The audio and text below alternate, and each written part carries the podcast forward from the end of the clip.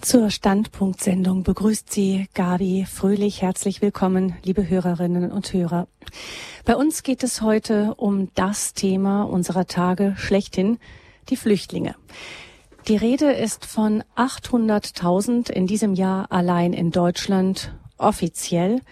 Inoffizielle Schätzungen sprechen längst von weit mehr als einer Million und kein Abbruch des Stroms in Sicht. Die größte Völkerwanderung aller Zeiten heißt es. Wir wollen in den kommenden eineinhalb Stunden darüber nachdenken, was dieser Ansturm für uns als westliche Gesellschaft bedeutet, welche Herausforderungen und Chancen er für uns vielleicht auch bedeutet. Vor allem aber auch, welche Antworten Christen zu geben versuchen. Ganz persönlich einerseits, vielleicht werden Sie, liebe Hörerinnen und Hörer, uns da nachher etwas von Ihren persönlichen Erfahrungen berichten können, aber auch welche Antworten als Kirche und als kirchliche Gemeinschaften. An der Seite von Flüchtlingen, das ist unser Thema heute, und für den Start gehen wir nun zunächst eine der großen Flüchtlingsrouten rückwärts, also Deutschland über Österreich, Slowenien, Kroatien, Mazedonien, Griechenland und die Türkei hin zu dem Land, aus dem derzeit die ganz große Mehrheit der Flüchtlinge zu uns kommt, nämlich nach Syrien. Von dort berichtet ein einheimischer Priester über die Lage in seiner Stadt. Wir hören hier jetzt einen Ausschnitt aus seinem Tagebuch in einer Übersetzung aus dem Französischen. 1. September. Wasserprobleme, Rückenprobleme. Seit drei Monaten leidet die Stadt an Wassermangel.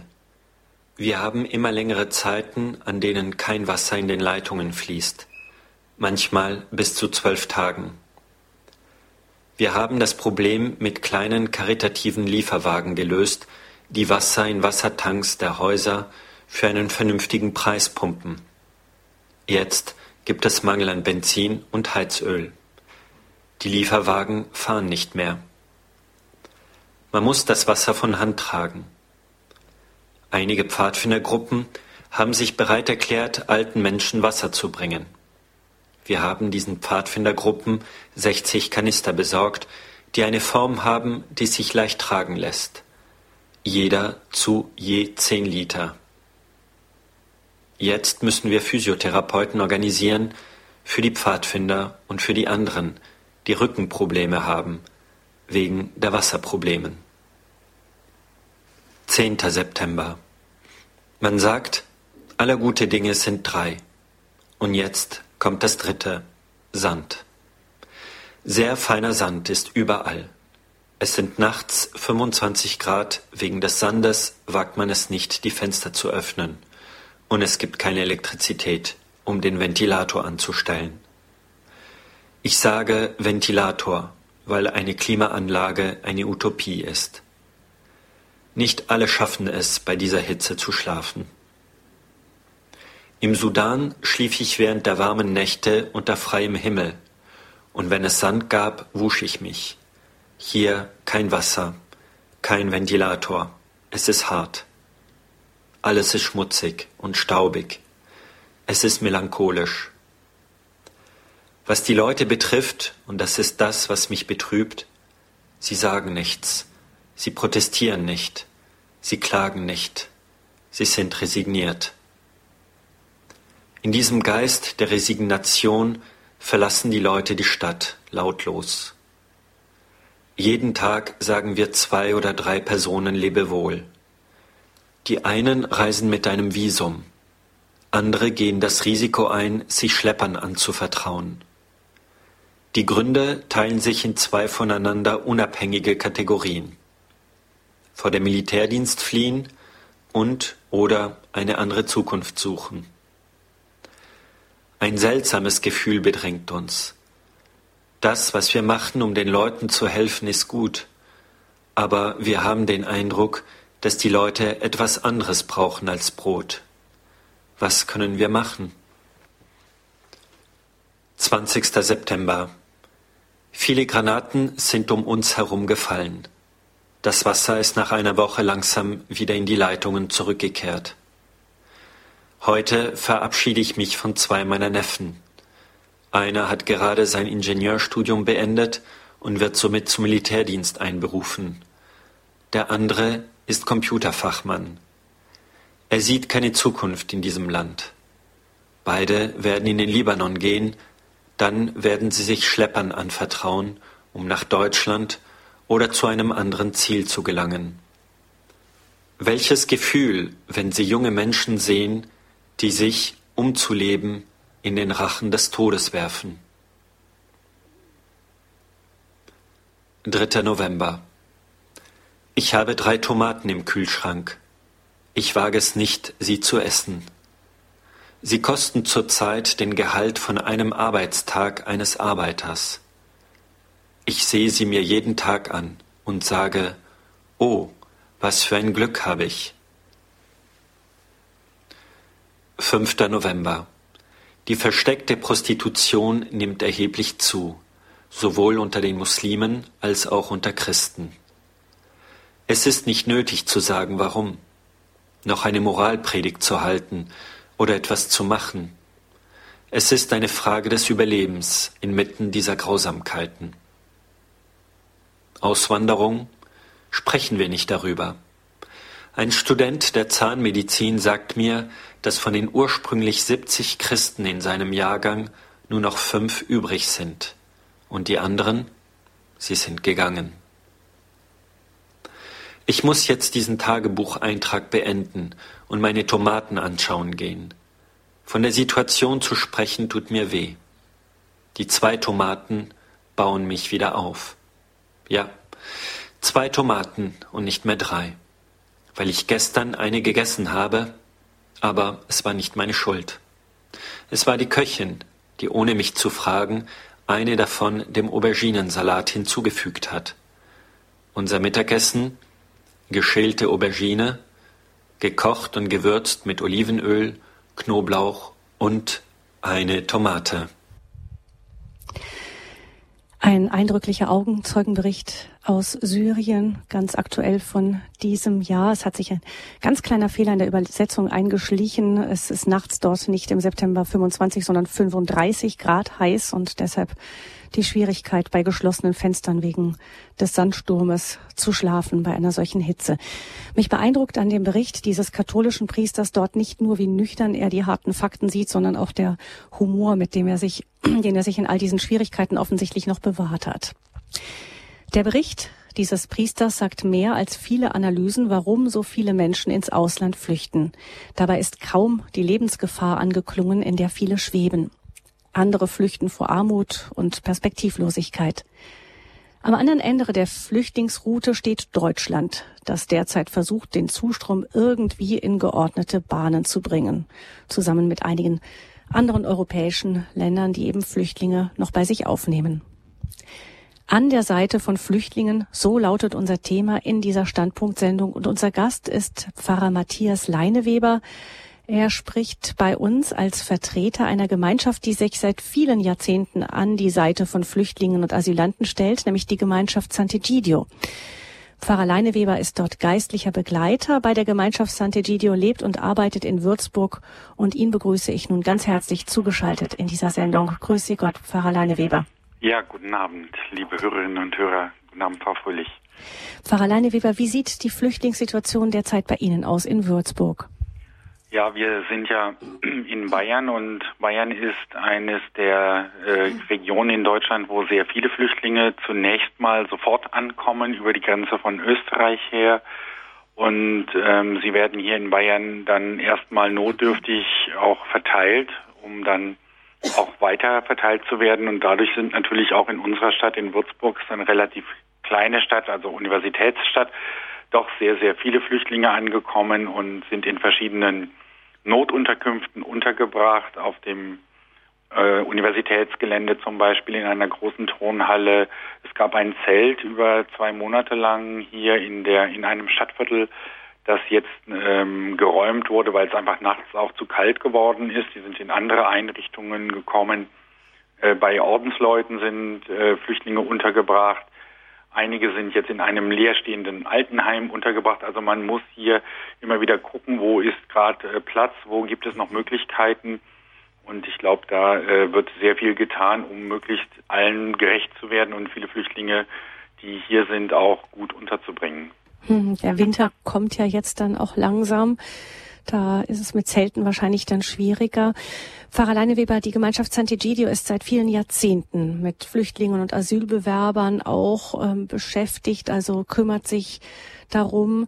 Ähm, Sie sind in Deutschland seit 1989 als Gemeinschaft in diesem Bereich tätig. Ähm, wie hat sich das in den letzten Jahrzehnten entwickelt? Ist das, was wir jetzt sehen, wirklich was ganz, ganz Einmaliges? Ja, aber genau, wie, wie sah es vorher aus? Ja, also ähm, genauer gesagt, wir sind seit Anfang der 80er Jahre schon in Deutschland anwesend. Und das hat sich da sehr gewandelt und ich denke, man kann immer wieder, konnte ganz gut ablesen an den Zuwanderern, wie sich so weltpolitische Probleme eben auch auswirken. Und das ist dann wirklich so auch so ein Indikator gewesen. Und die jetzige Zeit ist natürlich wirklich äh, dramatisch und das sehen wir an den hohen Zahlen. Ich denke an die 80er Jahre. Ich war dort äh, damals Student an der Universität und äh, wir haben uns damals vor allen Dingen um Kinder gekümmert, ähm, anfangs, äh, die schulische Probleme hatten oder auch Integrationsprobleme. Und damals waren wenig, relativ wenige ausländische Zuwanderer, Flüchtlinge. Viele waren durch die Gastarbeiter äh, nach Deutschland gekommen und waren dann, das war so schon die zweite Generation, die aber doch sich immer noch ein bisschen schwer tat, also so auch so Integration, äh, anzukommen, also die deutschen äh, Kultur kennenzulernen. Viele lebten so ein bisschen in eigenen Stadtvierteln und unsere erste, äh, unser Bemühen war eben einfach auch so Brücken zu bauen zwischen Einheimischen und eben diesen Zuwanderern, Gastarbeitern, diesen Kindern, um einfach auch Vorurteile abzubauen und einfach auch ihnen zu helfen, in die deutsche Gesellschaft hineinzukommen, auch schulisch zu unterstützen, dass sie gute Abschlüsse machen können, weil eine gute Schulausbildung immer die Voraussetzung ist, auch einen guten Beruf zu bekommen und dann hier auch sich gut in unsere Gesellschaft einzubringen. Das waren türkische Kinder, italienische Kinder, spanische Kinder, also die typischen äh, Einwanderer äh, der Gastarbeiter. Mhm. Und jetzt hauptsächlich Syrien, arabischsprachige Länder? Ja, dann kam natürlich zunächst nochmal die mhm. große Wende 1989. Die Mauern gingen auf. Die, das war eine große Welle, die dann von Menschen nach Deutschland kam, Ost, aus Osteuropa, viele aus Rumänien, aber auch ehemalige, aus der ehemaligen Sowjetunion, auch viele mit deutschem Hintergrund. Auch dann eine ganz große Gruppe in den 90er Jahren waren äh, jüdische Bürger, die durch einen Vertrag zwischen der deutschen Regierung und der russischen Regierung dann nach Deutschland kommen konnten, auch als Zeichen der Wiedergutmachung. Da war auch zum Beispiel dieses die Frage, wie können wir auch den jüdischen Menschen, die auch so eine schwierige Geschichte hatten, also die gut aufnehmen. Dann natürlich auch die, die Phase des großen äh, Ex-Jugoslawien-Krieges mit vielen Flüchtlingen aus diesen Ländern, die dann einige Jahre hier waren während des Krieges und dann aber auch viele, die zurückgegangen sind. Da konnten wir vielen auch helfen. Also in den Zeiten, in denen sie in Deutschland waren, hier auch eine, zum Beispiel vielen Jugendlichen eine Ausbildung äh, machen, zu machen.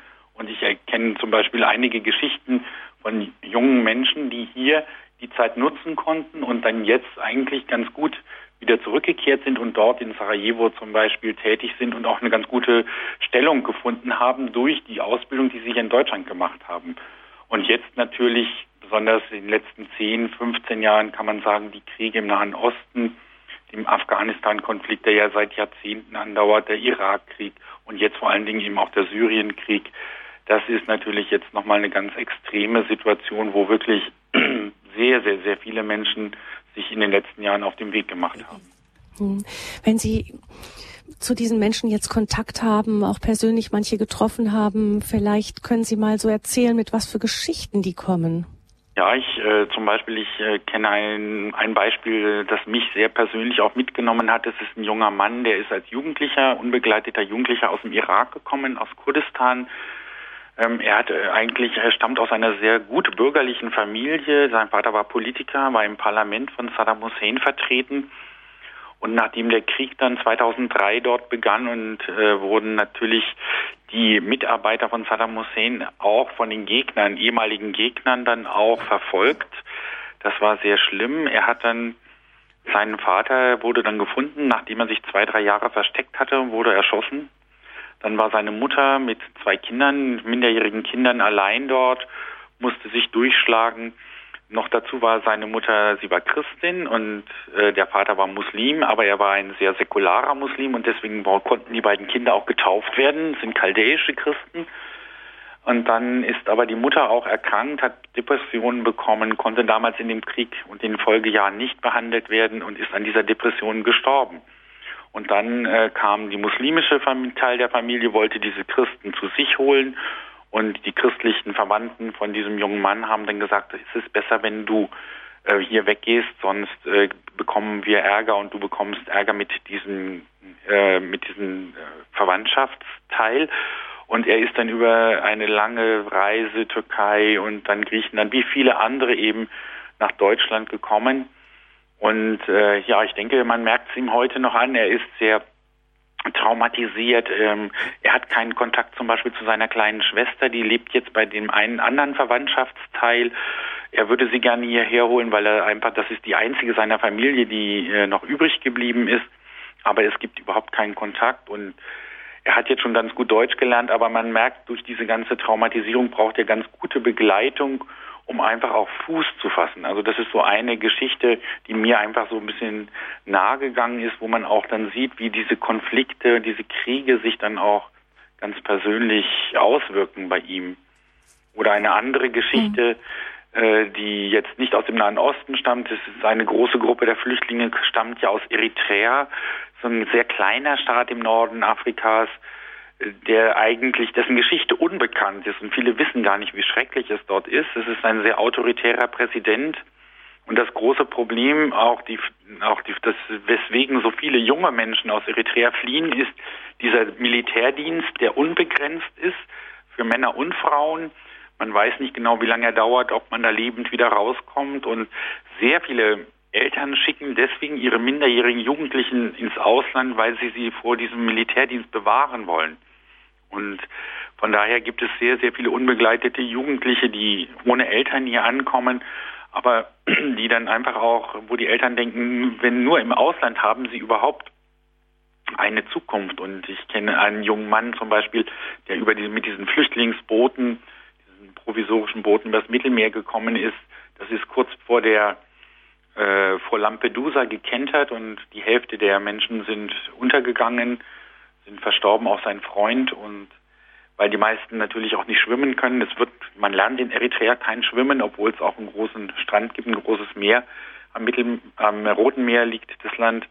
Und er ist dann über Italien nach Deutschland gekommen und ja, ist jetzt 18 äh, Jahre alt geworden und jetzt muss man halt gucken, wie er so langsam hier Fuß fasst. Er möchte Deutsch lernen, er möchte gern studieren, er möchte eigentlich, sein Traum ist es, weil er sehr an seinem Heimatland hängt, dass er Medizin studiert und er möchte gerne zurückgehen nach Eritrea, weil er sagt, dort gibt es kaum Ärzte, fast überhaupt nicht. Wenn man krank ist, man wird nicht behandelt und er möchte eigentlich als Arzt äh, wieder zurückgehen und seinem Land helfen. Also es sind eigentlich auch Jugendliche mit einer großen Motivation, trotz der leidvollen Geschichte und auch sehr motivierte Jugendliche, die ich da auch kennengelernt habe. Und das bewegt mich eigentlich persönlich sehr, wenn ich denke, sie haben so viel mitgemacht und trotzdem haben sie ihre Träume nicht aufgegeben. Das finde ich eigentlich sehr schön. Ja, man spürt das an den beiden Beispielen, dass da Menschen doch sind, die irgendwie an ihrer Heimatfamilie doch hängen junge Leute und die aber einfach irgendwie keine Möglichkeit gesehen haben, dort zu bleiben. Militärdienst ist auch in anderen Ländern offensichtlich ein wichtiges Stichwort, die viele gerade die jungen Männer ähm, fürchten, eingezogen zu werden und dann mehr oder weniger einfach in irgendeinen Konflikt kämpfen zu müssen, mit dem sie eigentlich überhaupt nichts zu tun haben wollen ähm, die kommen jetzt hier an. Bei uns gibt's ja auch immer mehr so kritische Stimmen, ängstliche Stimmen auch, die sagen, so viele Menschen dazu aus ganz fremden Kulturen. Ist natürlich fürchterlich, was da alles vor Ort äh, passiert, aber können wir das überhaupt schaffen, die hier alle unterzubringen bei uns? Ich denke, dass Sie solche Stimmen auch zu hören bekommen, Pfarrer Leine Weber. Ja, natürlich, weil ähm, sind jetzt ja natürlich sehr, sehr viele. Ich möchte sagen, ähm, was mich berührt und bewegt, sehr positiv ist, einfach, äh, und das stimmt mich auch optimistisch, ist, die große Hilfsbereitschaft, die ich erlebe. auch äh, viele, viele Menschen, die jetzt sagen wir mal mit der Kirche oder mit den Kirchen nicht viel zu tun hatten, die bei Kirchen, kirchlichen Einrichtungen, sei es Caritas, Diakonie oder auch Pfarrgemeinden oder geistlichen Gemeinschaften anklopfen auch bei unserer Gemeinschaft und sagen, ich möchte gern mithelfen, ich könnte Deutsch äh, unterrichten, ich könnte irgendwo mithelfen, Menschen zum Arzt zu begleiten oder zu den Behörden, ich könnte äh, irgendwie mithelfen, bei einer Unterkunft Essen auszuteilen. Also äh, es gibt eine unheimlich positive äh, Bereitschaft bei sehr, sehr vielen Menschen. Und ähm, ich weiß äh, zum Beispiel in dem einen Stadtviertel, wo das Zelt gebaut äh, wurde und zwei Monate stand, war dann, bevor das aufgebaut wurde im August, eine Einladung für die Bürger des Stadtviertels, um einfach ein bisschen darauf hinzuweisen, sie vorzubereiten. Und da kamen 300 Menschen und man hatte für 50 äh, Personen einen Raum vorbereitet und es waren 300 da. Und äh, die meisten hatten einfach auch, waren erstmal interessiert zu hören, aber auch die Bereitschaft, kann ich irgendwas mit tun? Ich möchte gern mithelfen. Das finde ich ähm, auf der einen Seite wirklich auch nochmal sehr, sehr ermutigend und das stimmt mich auch sehr optimistisch, weil ich auch merke jetzt, viele, viele, die jetzt helfen und mit denen wir auch von Saneji, die auch im Gespräch sind, die, die wir ein bisschen mitbegleiten, unseren Erfahrungsschatz mitteilen, die sind auch sehr froh und die sind, sagen, das macht mir, gibt mir auch sehr viel, wenn ich den Flüchtlingen helfe, weil ich sehr viele positive Erfahrungen mache von Menschen, die da sehr dankbar sind, wenn sie aufgenommen werden, wenn jemand für sie Zeit hat. Also das finde ich, äh, das stimmt mich eigentlich sehr optimistisch. Neben natürlich auch den Stimmen, die negativ sind. Und auf der anderen Seite muss man, glaube ich, auch immer noch bedenken, wir haben zwar eine sehr hohe Zahl von Zuwanderern, aber wir dürfen nicht vergessen, dass in vielen, vielen Ländern die Flüchtlinge eine viel, viel höhere Zahl von Prozentzahl von der Bevölkerung ausmachen, wie in Ländern, die gar nicht große Strukturen haben. Ich denke zum Beispiel besonders an den Libanon, wo jetzt über 1,5 Millionen Flüchtlinge in einem Land von, ich glaube, ungefähr 10 Millionen Einwohnern angekommen sind, die das ganze Land jetzt irgendwie auf den Kopf stellen. Und aber Libanon hat diese Menschen erstmal aufgenommen. Also dort sind die Probleme noch viel, viel existenzieller. Und es gibt ja auch viele ähm, Organisationen, die dort vor Ort tätig sind, die sagen, das ist wirklich, das ist wirklich ganz, ganz dramatisch. Also da denke ich, ist auch, ist auch noch gut zu wissen, es gibt in, oder in der Türkei oder Jordanien auch viele Situationen, wo wirklich noch viel, viel mehr Menschen sind. Und auch solche Länder brauchen natürlich irgendwie ein bisschen Unterstützung. Sonst äh, wird es natürlich weitergehen, dass Menschen sagen, nee, ich kann hier nicht leben, ich will noch weitergehen, ich möchte nach Europa kommen. Das scheint ja auch bei vielen der Fall zu sein. Man hört auch immer wieder, dass die Leute am liebsten nach Deutschland kommen würden. Vielleicht wird manchmal noch Schweden genannt, aber Deutschland scheint so das Hauptziel zu sein, das sich viele wünschen für das Ende ihrer Reise. Wissen Sie, woran das liegt, ausgerechnet Deutschland? Ja, also ich bin nicht ganz sicher. Ich habe mir eine Idee zurechtgelegt. Ähm, auf der einen Seite ist natürlich auch die politische, äh, die politischen Äußerungen sind natürlich äh, sehr wichtig. Und wenn ein Land äh, signalisiert, wir wollen versuchen zu helfen, wir sind bereit zu helfen, wir wollen keinen Zaun bauen und keine Mauer bauen, wir haben in unserem Land so lange Jahrzehnte Zäune und Mauern gehabt, die brauchen wir nicht mehr, weil wir gemerkt haben, in unserem Land lösen Zäune und Mauern keine Probleme, sondern schaffen zusätzliche Probleme. Das ist natürlich auch wichtig, dass Menschen das merken und dadurch natürlich auch sagen, dann vertraue ich mich so einem Land mehr an. Deutschland hat auch wirtschaftlich mehr Möglichkeiten als andere Länder, die wirtschaftlich nicht so gut dastehen. Und ich glaube auch, dass äh, unsere Geschichte, wir haben jetzt vor ein paar Tagen äh, 25 Jahre Wiedervereinigung gefeiert am 3. Oktober und die äh, damals wurde wurde Politiker ausgelacht, die von blühenden Landschaften sprachen und die sagten, wir schaffen das doch schon. Und die Wiedervereinigung, das ist für Deutschland eine große Chance, das ist sogar für Europa eine große Chance, es ist ein Zeichen für Einheit und für Frieden. Viele haben darüber gelacht, manche hatten Angst. Und heute, man muss sagen, Deutschland steht in Europa als das Modellland eigentlich da, wirtschaftlich, also wirklich florierend im Vergleich zu Italien oder Griechenland oder Spanien, ganz zu schweigen, diese südeuropäischen Länder mit ihren riesen äh, Wirtschaftsproblemen. Und nicht nur, dass es Deutschland wirtschaftlich gut geht, aber auch, dass äh, zwei Staaten es geschafft haben, aufeinander zuzugehen mit all den Schwierigkeiten, die will ich gar nicht verschweigen, aber trotzdem, dass man sagt, wir müssen zusammenwachsen, es wächst hier was zusammen, was zusammen gehört. Und diese Anstrengung, diese Bemühungen, diese Bereitschaft zur Solidarität, wir bauen unser Land wieder auf, das hat zu einer Blüte geführt. Und das hat unser Land einfach auch attraktiv in der Welt gemacht, wo man gesehen hat, da bemüht sich eine Bevölkerung aufeinander zuzugehen, sich gegenseitig aufzunehmen, zu integrieren. Und ich glaube auch diese Botschaft, dieses Signal, das in den letzten 25 Jahren von Deutschland ausgeht und das ein ganz anderes Deutschland zeigt, als wir in der Geschichte des 20. Jahrhunderts ja der Welt gezeigt haben, das glaube ich ist auch für viele äh, Flüchtlinge auch eine Botschaft und sie vertrauen mehr. Sie haben das Vertrauen, Deutschland ist ein Land, in dem werden wir nicht diskriminiert. Die Deutschen haben das verarbeitet und sie haben eine Offenheit und eine Integration und Integrationserfahrung, da können wir uns einem Land auch anvertrauen. Ich glaube, dass diese Botschaft, diese neueste deutsche Geschichte für viele Flüchtlinge eben auch ein großes Hoffnungszeichen ist und dass viele Flüchtlinge, die hierher kommen, auch sagen, an dieser schönen Geschichte möchte ich auch gern mitarbeiten. Ich bringe mich hier mit ein. Das erlebe ich auch bei vielen Flüchtlingen. Und das finde ich eigentlich, das ist eine Chance für unser Land. Mhm. Wir freuen uns, wenn Sie uns gleich, Pfarrer Leineweber, noch mehr erzählen aus Ihren Erfahrungen, auch mit der Gemeinschaft Sant'Egidio an der Seite von Flüchtlingen. Wir möchten gleich aber auch unseren Hörerinnen und Hörern noch die Möglichkeit geben, sich selbst mit einzubringen.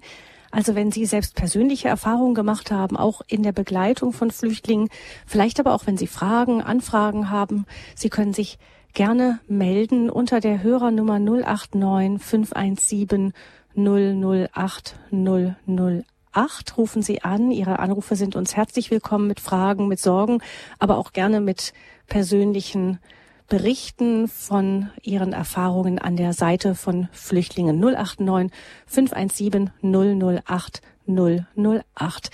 Die Musik, die wir jetzt gleich hören, ist ähm, in dieser Sendung arabischsprachig, ist christliche Musik, arabischsprachige Musik. Und wir hören da jetzt ein arabischsprachiges christliches Lobpreislied zunächst.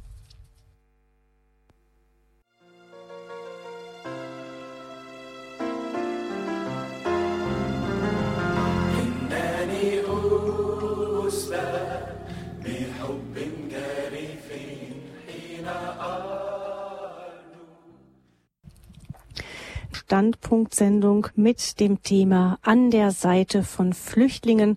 Unser Gast ist Pfarrer Matthias Leineweber. Er ist geistlicher Begleiter der Gemeinschaft Sant'Egidio in Deutschland, lebt selbst in Würzburg. Die Gemeinschaft Sant'Egidio ist seit Jahrzehnten mit der Begleitung von Flüchtlingen auch beschäftigt. Und Pfarrer Leineweber berichtet uns aus seinen persönlichen Erfahrungen, gerade jetzt in dieser Zeit, in der so viele Flüchtlinge in unser Land kommen. Herr Wielen aus Saarbrücken ruft uns als erster Hörer in dieser Sendung an. Ich grüße ganz herzlich Herr Wielen. Guten Abend. Ja, guten Abend. Äh, also was Sie eben gesagt haben, der Vergleich mit der deutschen Wiedervereinigung, so ganz stimmt das aber nicht, weil was da auf uns zukommt mit den Flüchtlingen, die kommen ja aus einem ganz anderen äh, Milieu, ganz anderer Kulturkreis. Und äh, mir wird es wohl noch erleben, dass die zu uns, wenn sie sich mal bisher eingelebt haben, äh, auf Abstand gehen. Äh, wie man das halt von den äh, Mohammedanern gewöhnt ist. Hm. Herr Wehlen, ich glaube, Sie sprechen genau die Hauptbefürchtung an, die viele Menschen haben. Sie sehen, es sind Menschen aus unterschiedlichsten Kulturkreisen, die kommen. Pfarrer Leineweber, wenn ich Sie eben verstanden habe, das war das äh, Signal der Wiedervereinigung war nicht als Vergleich zu der Lage heute gemeint, sondern eben als ein Signal in die Welt hinein. Wir sind Menschen, die ähm, grundsätzlich die Fähigkeit haben, aufeinander zuzugehen. Aber dennoch ist natürlich die Anfrage von Herrn Wielen wichtig für viele Menschen eben der große Sorgenpunkt, wenn so viele Menschen aus anderen Kulturkreisen kommen. Äh, wie kann denn da, genau, wie kann das gehen? Wie soll da Integration, echte Integration wirklich aussehen? Das ist natürlich eine sehr wichtige Frage und ich danke auch für den Hinweis. Also ähm, Integration ist kein Selbstläufer. Ne? Also ich, mein Vergleich war auch so, dass man die, die deutsche Wiedervereinigung war auch kein Selbstläufer. Das war eine massive Anstrengung und es war eine große, auch eine intellektuelle und kulturelle Anstrengung, die ja noch nicht abgeschlossen ist weil äh, natürlich das religiöse Problem ist nicht so der Faktor gewesen, weil Sie jetzt das Problem oder die Frage des Islam angesprochen haben. Aber man muss sich auch vorstellen, das DDR-Regime, das waren 40 Jahre ein ganz anderes Wertesystem und auch ein anderes, von einer ganz anderen Weltanschauung äh, geprägt. Und Menschen, die darin gelebt haben, die könnten sich nicht so leicht auf ein, sage ich jetzt mal, westlich marktwirtschaftliches, ja, christliches äh, System einstellen. Das geht nicht so einfach. Und da musste viel äh, Begegnung, Austausch, äh, Sie kennen alle diese Worte Ossi und Wessi und so weiter und so fort, diese Probleme, die da manchmal auch aufgetreten sind und teilweise noch auftreten. Daran muss gearbeitet werden. Und das verschweige ich nicht. Es erfordert eine große Anstrengung. Es erfordert vor allen Dingen einfach erstmal Information. Man muss sich gut informieren, man muss die verschiedenen Kulturen kennenlernen, die zu uns kommen und ich, äh, es ist ganz klar, ein Muslim, der aus Äthiopien oder aus dem Senegal kommt, ist ein ganz, hat einen ganz anderen Hintergrund als ein Muslim, der vielleicht aus Afghanistan kommt oder aus Indonesien. Das sind Welten, die dazwischen liegen. Und da ist es ganz, ganz wichtig, dass wir nicht uns ähm, von irgendwelchen dummen Vorurteilen leiten lassen, sondern dass wir gut versuchen kennenzulernen, Begegnungen herzustellen und einfach auch die Menschen persönlich kennenlernen. Ich glaube, Integration funktioniert und wird gelingen, wenn wir uns persönlich kennenlernen. Und da glaube ich, können wir auch aus unserer Geschichte noch ein bisschen lernen. Ich hatte am Anfang auch die Gastarbeiter angesprochen. Ich denke, das war eine große Leistung auch, einmal äh, Arbeitsplätze zur Verfügung zu stellen, Menschen aufzunehmen, aber es sind auch Dinge, die nicht, die verbesserungswürdig sind, glaube ich. Man hat, äh, es gab äh, Berlin zum Beispiel als Beispiel ein großes Stadtviertel, wo hauptsächlich türkische Bürger gewohnt haben, wo die Integration schwierig war. Ich denke, das können wir auch gucken, wo können wir auch verhindern, dass zum Beispiel äh, Nischen entstehen, wo Menschen ausgegrenzt werden, sondern wo Begegnungen auch möglich sind und wo auch Fragen unserer Kulturen, unserer Werte angesprochen werden, um einfach auch sie zu vermitteln. Und ich glaube, da ist das Problem, also Begegnung und das zweite ist Bildung. Das, das gerade bei den jungen Menschen, die hier ankommen, die äh, bei uns jetzt leben, die Bildung ist das A und O. Deswegen finde ich das sehr positiv, dass es von Anfang an Deutschkurse gibt. Wer Deutsch spricht, kann sich mit Deutschen verständigen, kann unsere Kultur verstehen und kann auch die, in die Mentalität eintreten. Und das sind Menschen, die sicherlich dann ganz anders mit uns leben als jemand, der sich in einem Ghetto befindet und nur in seiner Welt bleibt. Mhm. Herr Wielen? Ja. Noch etwas dazu? Nee, eigentlich nicht. Nein. Mhm. Dankeschön, Herr Wielen. Ja, Alles Gute, guten Abend. Pfarrer Leineweber, jetzt möchte ich an das nochmal anschließen, was ähm, Herr Wielen gesagt hat. Ähm, Sie haben gesagt, ähm, was der Integration, wo Fehler gemacht wurden, ist, äh, wo mangelnde Integration war. Ähm, da ist stellt für mich die Frage, sich war diese mangelnde Integration, lag das daran, dass unsere Gesellschaft die anderen, die ausländischen Gruppen ausgegrenzt hat? Oder lag es doch daran, dass was, was Herr Wielen eher sagte, ähm, dass vielleicht auch nicht so der Bedarf nach einer echten Integration da war? Ich will jetzt mal ganz, um aus dem Beispiel ähm, Islam Deutschland rauszukommen, mal an ein ganz anderes Ende der Welt gehen, nach Argentinien, klassisches Einwandererland. Ähm, dort gibt es Gruppen, äh, Volksgruppen, also auch nach drei, vier, drei Generationen, vier Generationen, wo man sehr stolz darauf ist, weiterhin seine ähm, die Muttersprache der Vorfahren gut zu sprechen und seine eigenen Bräuche zu wahren. Man lernt dort auch ähm, deutsche Volkstänze noch kennen, die man heute überhaupt nirgendwo mehr kennt. Das sind so, hat sich so ein bisschen im Schutz des Auslandes in einer kleinen Enklave vieles bewahrt, auch an an deutschen Bräuchen, wenn man jetzt die Deutschen nimmt, auch als Schweizer und so, ähm, was man hier in Deutschland gar, was sich durch die Moderne schon längst ähm, hinweggerollt, also wo die Moderne drüber hinweggerollt ist, was dem weg ist. Das heißt, ähm, das gibt es ja auch von anderen Volksgruppen im Ausland, dass man dann auch manchmal gar nicht so fürchterlich den Bedarf hat, eben sich mit der großen Gesellschaft drumherum sehr zu vermischen, um bei dem Beispiel der Deutschen in Argentinien zu bleiben. Da gab es manche, die haben über mehrere Generationen auch nur untereinander geheiratet. Etwas Ähnliches scheint mir, hat es dann hier teilweise auch gegeben. Jetzt ist für mich die Frage, wer muss denn da die Integration vor allem machen? Genau. Ich würde sagen, Integration ist immer eine doppelte, hat einen doppelten Aspekt oder wird, muss von beiden Seiten geleistet werden. Das ist nie eine Einbahnstraße, sonst kann Integration nicht gelingen. Integration müssen, äh, muss eine Gesellschaft muss eine Offenheit zeigen, muss auch signalisieren, äh, wir möchten mit euch in Kontakt kommen, wir möchten euch hier aufnehmen, wir möchten euch unsere Kultur, unsere Gesellschaft auch vorstellen. Und es muss natürlich die Bereitschaft sein, von den Zuwanderern zu sagen, okay, äh, wir sind jetzt hier neu in diesem Land, wir kommen hierher, wir wurden aufgenommen und äh, wir möchten auch äh, diese Sprache lernen, diese Kultur kennenlernen und uns hier einbringen. Woran das lag, dass das in den, vielleicht in der Generation der Gastarbeiter nach dem Zweiten Weltkrieg, dass da manches zu verbessern ist, da denke ich, da gibt es sicherlich verschiedene Faktoren. Ein Faktor ist sicherlich auch gewesen, dass es eine ganz neue Erfahrung einfach war und man am Anfang vielleicht vor allen Dingen äh, gedacht hat, äh, ja, das ist wirtschaftlich äh, wichtig, wir brauchen diese Gastarbeiter, um unser Land aufzubauen. Und man hat wenig äh, überlegt, dass da ja auch jemand hat mal gesagt, wir haben Arbeitskräfte eingeladen und es sind Menschen gekommen.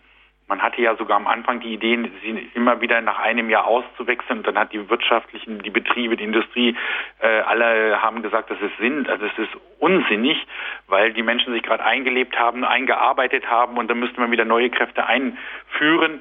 Also das war einfach dann nicht möglich. Dann kamen die Familien natürlich, die Frauen und die Kinder nach. Und so kamen dann auch ganze Gruppen von Menschen in unser Land und man, ich glaube, das war einfach auch, wir hatten nicht so diese Erfahrung, äh, was das bedeutet eben auch. Aber dadurch, dass wir diese Erfahrung gemacht haben, können wir, glaube ich, heute eben auch, gerade bei äh, Menschen, die jetzt vielleicht aus nochmal einem anderen Kulturkreis kommen, als wenn ich jetzt sage europäische Länder, äh, da denke ich ein bisschen hellhöriger sein und können sagen, wir wollen von Anfang an einfach auch gucken, dass es Begegnungen gibt, dass die Möglichkeit äh, besteht, sich gegenseitig besser kennenzulernen und dass dann ähm, sicherlich einfach auch da die Gesellschaft wird sich dadurch natürlich auch verändern, das ist klar, aber dass es eine gute Veränderung wird und dass es für alle ein Gewinn ist. Ich denke nur daran, dass wir in vielen Bereichen ja auch dringend Arbeitskräfte suchen und dass in vielen Bereichen Arbeitskräfte gebraucht werden, wo Deutsche weniger bereit sind, diese Arbeitskräfte, diese Arbeitsstellen zu übernehmen da ist sicherlich eine Chance, zum Beispiel diese Menschen dann aufzunehmen, aber dann auch zu gucken, wie wir sie gut aufnehmen und auch gut begleiten können, damit also mehr Miteinander entsteht und auch mehr äh, Gemeinsamkeit.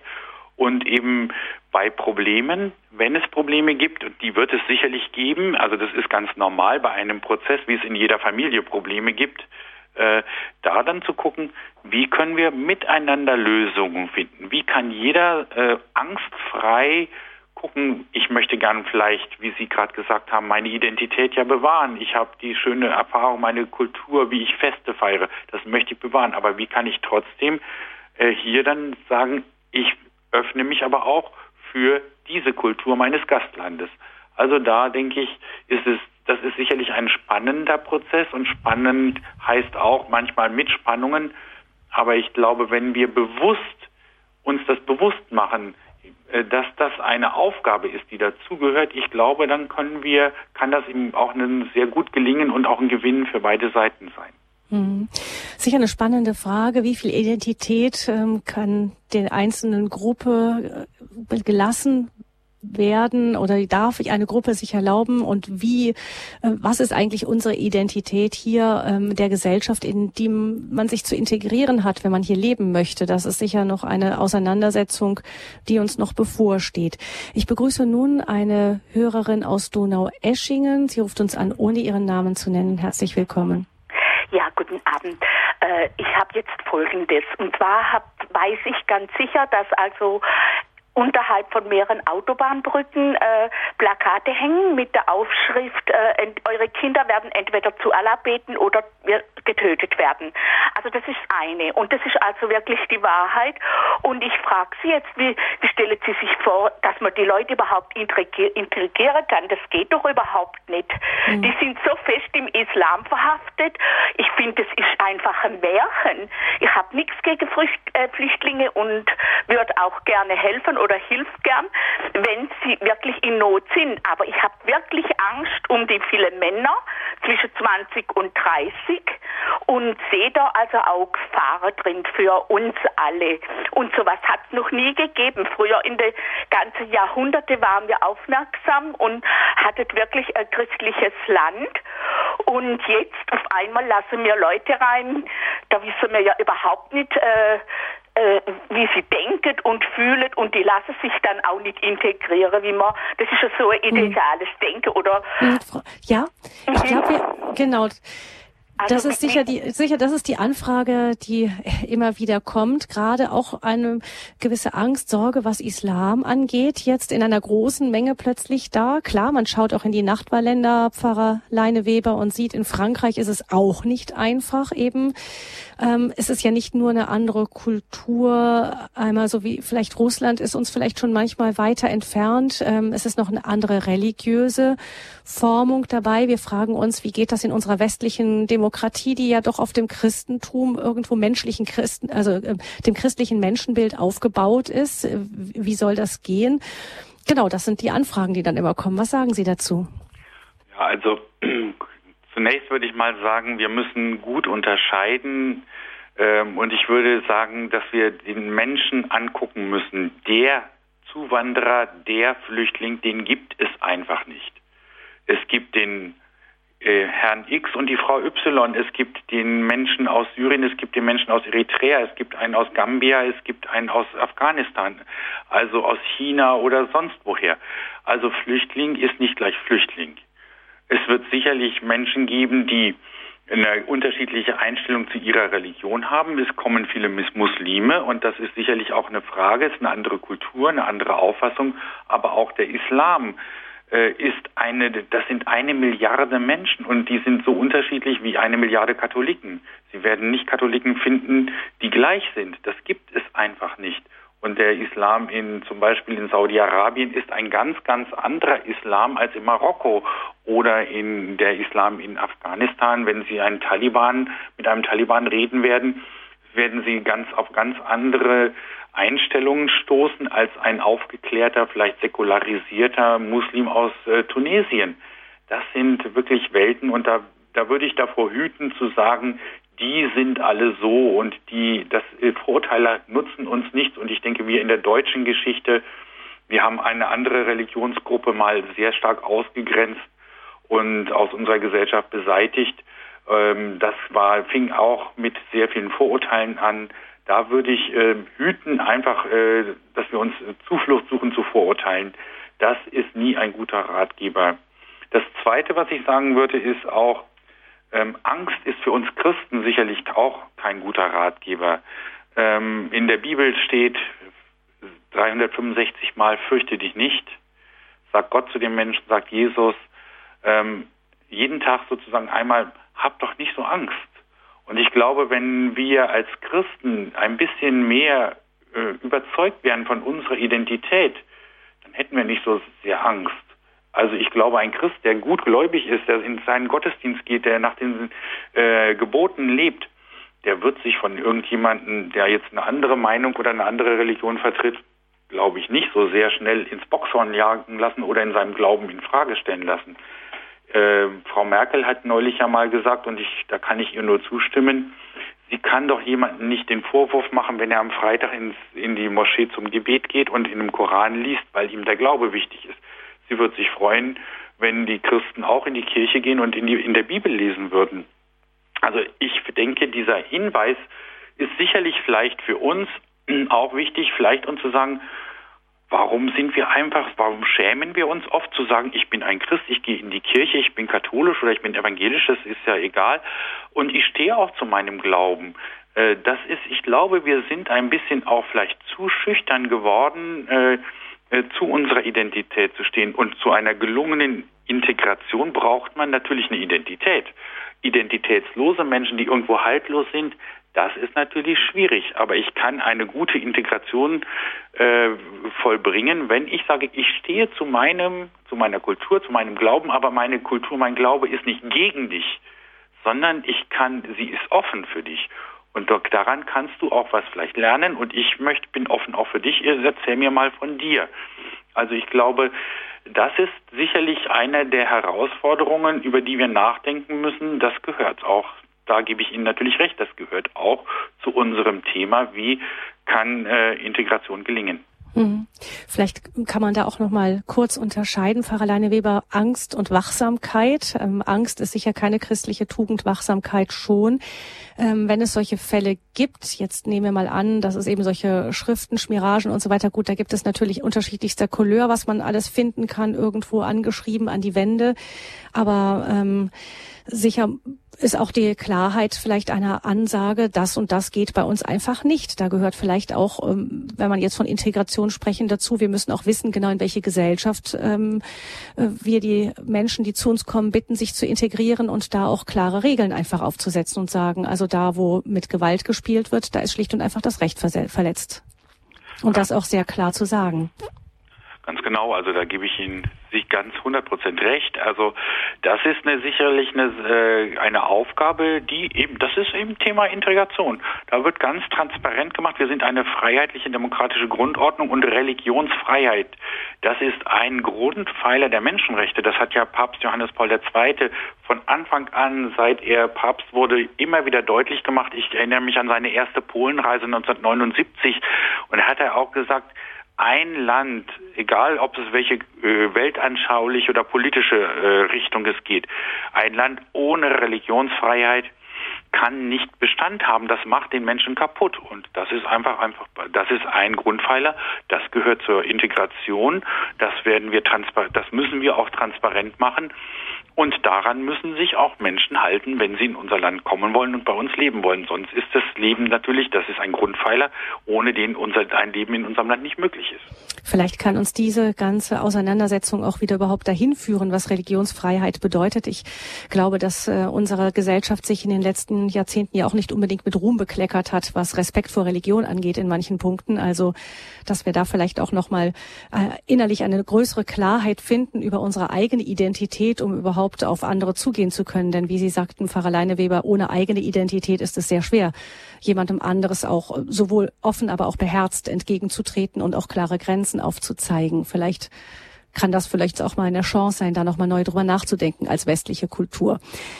Ähm, dann verabschiede ich unsere Hörerin aus Donaueschingen. Danke für den Anruf. Eben wir merken, es klingt einfach viel, äh, immer auch Sorge durch, auch bei unseren Anrufern zu diesem Thema an der Seite von Flüchtlingen. Und ich begrüße nun einen Franziskanerbruder Heinrich Hagen, der uns aus München anruft. Grüße Sie, Bruder Hagen, Bruder Heinrich. Ja, grüß Gott. Hallo. Mhm. Hallo und grüß Gott, Herr Pfarrer, gelobt sei Jesus Christus. Ähm, ja. Ich habe eine Frage an Sie und zwar die Frage, ich mache mir immer Gedanken, weil es so viele Flüchtlinge dabei sind, ich bin also jetzt praktisch hier in der Bayern-Kaserne. Und in der Bayern-Kaserne sind auch viele Flüchtlinge in München. Und meine Frage ist, wie, ich mache da immer auch Gedanken, ob ich, wie kann ich den Menschen dort helfen, nicht nur durchs Gebet, sondern wie kann ich den Menschen helfen, ähm, und das zweite, die zweite Frage ist, wie kann der Staat es feststellen, ob das jetzt ein äh, Not ist oder ob die Flüchtlinge, äh, weiß wo herkommen und keine Not ist. Mhm. Das ist sicher eine spannende Frage. Pfarrer Leineweber, ich weiß nicht, ob Sie da auch konkretere Erfahrungen haben. Ähm, wie kann, wie stellt der Staat das genau fest? Habe ich hier jetzt einen Flüchtling vor mir, der wirklich aus einer echten Notsituation kommt oder ist das jemand, der sozusagen auf den fahrenden Zug aufspringt, sich sagt, jetzt sind die Grenzen eher offen und ich fahre mal mit? Ja, das ist, äh, das ist ja, gehört zum Grundrecht auf Asyl dazu dass äh, die Einzelfallprüfung stattfindet. Das heißt, jeder Flüchtling hat ein Recht und ähm, muss es auch äh, über sich ergehen lassen, dass seine Situation äh, äh, vom Ausländeramt eindringlich und gut geprüft wird. Es gibt äh, ein Interview, wo er seine Situation schildern kann, wo er auch Belege für seine Verfolgungssituation, für seine Notsituation darlegen kann. Dann wird es geprüft, dann wird eine Entscheidung gefällt. Wenn der, äh, wenn die negativ ausfällt, muss ein Asylbewerber ähm, prinzipiell wieder zurückreisen, hat er keinen Anspruch auf einen Aufenthaltstitel und Aufenthaltsrecht. Er kann dagegen Klage erheben, dann kann das nochmal geprüft werden, es kann nochmal Gründe äh, eingebracht werden. Also das sind manchmal Prozeduren. Ich begleite einen, ich habe einen guten Bekannten aus dem Iran, der ist seit 16 sechs Jahren in diesem Verfahren und immer noch kein endgültiges Ergebnis äh, von für sein Verfahren äh, vorhanden. Ähm, dann wird halt dann muss geschaut werden, wenn am Ende ein Verfahren dann letztlich ganz entschieden wird, muss man gucken, kann man jemanden zum Beispiel in ein Land wie den Irak zurückschicken. Wenn jemand aus Bagdad kommt und die, das Außenministerium ist der Ansicht, er hat zwar kein Anrecht auf Asyl bekommen, aber er kann auch nicht zurückgeschickt werden, weil in seinem in seinem Land, in seiner Stadt äh, die das Leben zu gefährlich ist. Dann gibt es noch Zwischenwege, aber äh, es, es wird schon sehr sehr genau geprüft, ob es wirklich eine grundsätzlich äh, Verfolgung nach den Genfer Konventionen vorliegen, also nach Flüchtlingskonventionen oder politische Verfolgung und äh, oder nicht. Und jetzt werden wir auch, äh, es wurde ja auch jetzt in, von der Regierung festgelegt, dass es vereinfachte, schnellere Verfahren geben soll, um einfach auch bei manchen Ländern, äh, wie zum Beispiel von den Balkanländern, äh, festzustellen, ob es wirklich so eine existenzielle Verfolgung gibt. Dann, äh, wenn das nicht der Fall ist, müssen Menschen nun auch wieder einsehen, dass im Moment hier keine Möglichkeit äh, gibt, Asyl zu bekommen.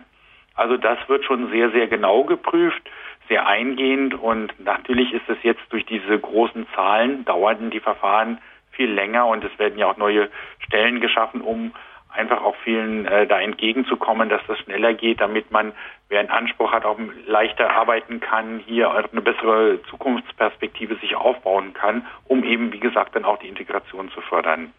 Das mhm. ist äh, also das ist ein Grundpfeiler unseres Asylrechtes und ich denke, das ist etwas, was worauf wir wirklich stolz sein können, dass nicht eben so oberflächlich entschieden wird, sondern jeder hat das Anrecht auf ein rechtmäßiges Prüfungsverfahren und kann seine Situation vorbringen und auch dadurch rechtliche Unterstützung bekommen. Mhm. Das so zu dem, ähm, genau, wie man es ganz genau konkret zurückverfolgt, da müsste man wahrscheinlich jemanden haben, der in den entsprechenden Behörden sitzt oder vor Ort dann in den Konsulaten, Botschaften und so weiter, die dann wahrscheinlich auch da äh, mitarbeiten müssen, um herauszufinden, wie sieht die Situation des Einzelnen konkret in seinem Heimatland aus. Jetzt aber die zweite Frage, vielleicht für Sie noch leichter zu beantworten, Pfarrer Leine Weber ähm, von Bruder Heinrich, die Frage, wie kann man denn konkret helfen? Ja, da denke ich, da gibt es sehr, sehr viele Möglichkeiten. Da würde ich äh, Ihnen raten, äh, Bruder Heinrich, was Sie auch äh, sich vielleicht zutrauen. Einfach, wenn Sie sagen, Sie möchten gerne in der Bayern-Kaserne äh, äh, helfen. Man muss natürlich vorbeischauen, man muss sich dort mit den zuständigen äh, Personal in Verbindung setzen, welche Möglichkeiten es gibt. Da gibt es oft sehr viele Möglichkeiten, einfach auch äh, sich äh, mit Menschen zu treffen. Manchmal gibt es schon Initiativen, man kann vielleicht Deutschkurs äh, äh, unterrichten oder mitarbeiten oder eben bei anderen Aktivitäten Flüchtlinge persönlich begleiten, vielleicht manche, die krank sind, die zum Arzt begleitet werden müssen, um ihnen da eine Hilfestellung zu geben. Das sind oft sehr, sehr viele äh, Möglichkeiten, die sich vor Ort anbieten. Meistens sind auch in Aufnahmeeinrichtungen äh, kirchliche Einrichtungen tätig, wie Caritasverband oder andere Organisationen, die dort mit Sozialarbeitern vertreten sind, Und dort kann man sich auch hinwenden und sagen, ich möchte gern irgendwie mithelfen, was kann ich machen, wo kann ich mich mit einbringen. Also das würde ich Ihnen vorschlagen, sich dort in Verbindung zu setzen. Und ich bin mir eigentlich ziemlich sicher, dass Sie dort Möglichkeiten finden, wo Sie sich sinnvoll einbringen können. Mhm.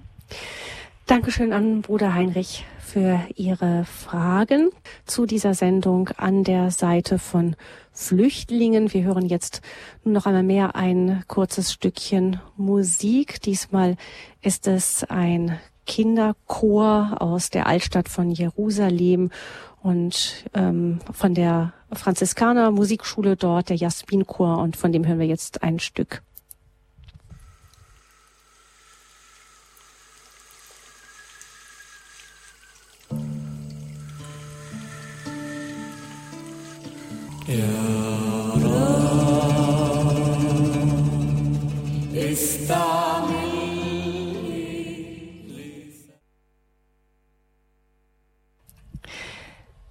Das war jetzt nicht der Kinderchor, sondern ein Musikstück von einer Gruppe aus, von einer Gemeinschaft, der Gemeinschaft äh, New Life, Neues Leben, auch aus Jerusalem. Die hören wir vielleicht später nochmal. Jetzt möchte ich aber zunächst eine Hörerin noch hineinnehmen in diese Sendung, die uns aus Friedrichsrode anruft. Grüß Sie Gott. Hallo? Ja, bitte. Mhm. Ich, grüß Gott. Ich hätte noch eine Frage. Die Religionsfreiheit finde ich eine großartige Sache, ja. Aber es kommen jetzt so viele junge Islam äh, Kinder zu uns. Wenn die nun unsere Religion annehmen oder nur geneigt sind dazu, äh, trifft dann die Scharia das Recht zu, dass man die töten darf? Pfarrer Leine Weber. Das ist eine sehr schwierige Frage. Ähm, das äh, kommt natürlich auch wieder, ich hat, sagte vorhin ja auch schon darauf an, aus welchem Kulturkreis kommen diese Menschen, äh, welches Land ist das? Gibt es in diesem Land die Scharia? Äh, sind es gläubige Muslime oder sind es eher säkularisierte Muslime? Also das ist natürlich äh, ein ganz, ganz wichtiges Problem. Da gibt es sehr viele Schwierigkeiten natürlich auch. Ähm, und da denke ich, äh, das ist sicherlich auch ein Punkt, in dem wir äh, wo die, des, die Frage der Religionsfreiheit sicherlich äh, mit Problemen behaftet ist. Das kann man sicherlich nicht verschweigen.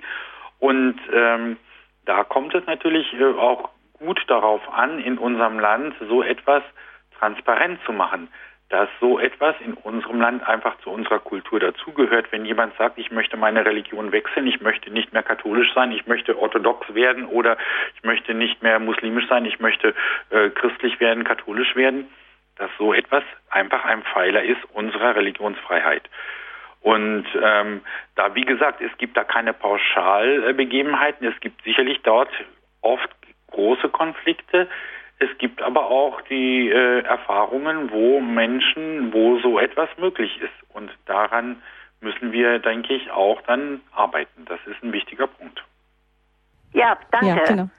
ja das heißt, ähm, Pfarrer Leineweber, wie gehen Sie denn, ähm, wenn wir jetzt zu den Flüchtlingen nochmal kommen, die bei uns ankommen jetzt hier? Wir haben gehört, Sie haben gesagt, man kann die nicht über einen Kamm scheren. Das sind Leute, die aus den unterschiedlichsten auch ähm, Ländern kommen, auch selbst wenn es muslimische Länder sind, sind die oft auch sehr unterschiedlich. Ich erinnere auch daran, dass gerade da Muslime sind, die aus äh, ähm, gerade aus Kriegsgebieten kommen, wo unterschiedliche muslimische Gruppen sich bekriegen. Also die sind jetzt zunächst mal nicht eins wenn sie hier ankommen. Ich stelle mir vor, Pfarrer Leineweber, dass das auch gar nicht so einfach ist. Ich, äh, man kommt jetzt endlich in Deutschland an. Das ist vielleicht das Ziel, das viele haben, stellen sich vielleicht auch ähm, das Leben hier zunächst die Ankunft manchmal etwas einfacher vor, als sie dann vielleicht tatsächlich ist. Man sitzt einfach über ein längeres Asylverfahren, dann in einer Flüchtlingsunterkunft, womöglich noch in einer großen Turnhalle zusammen mit Leuten, die auch aus ganz anderen Ländern kommen.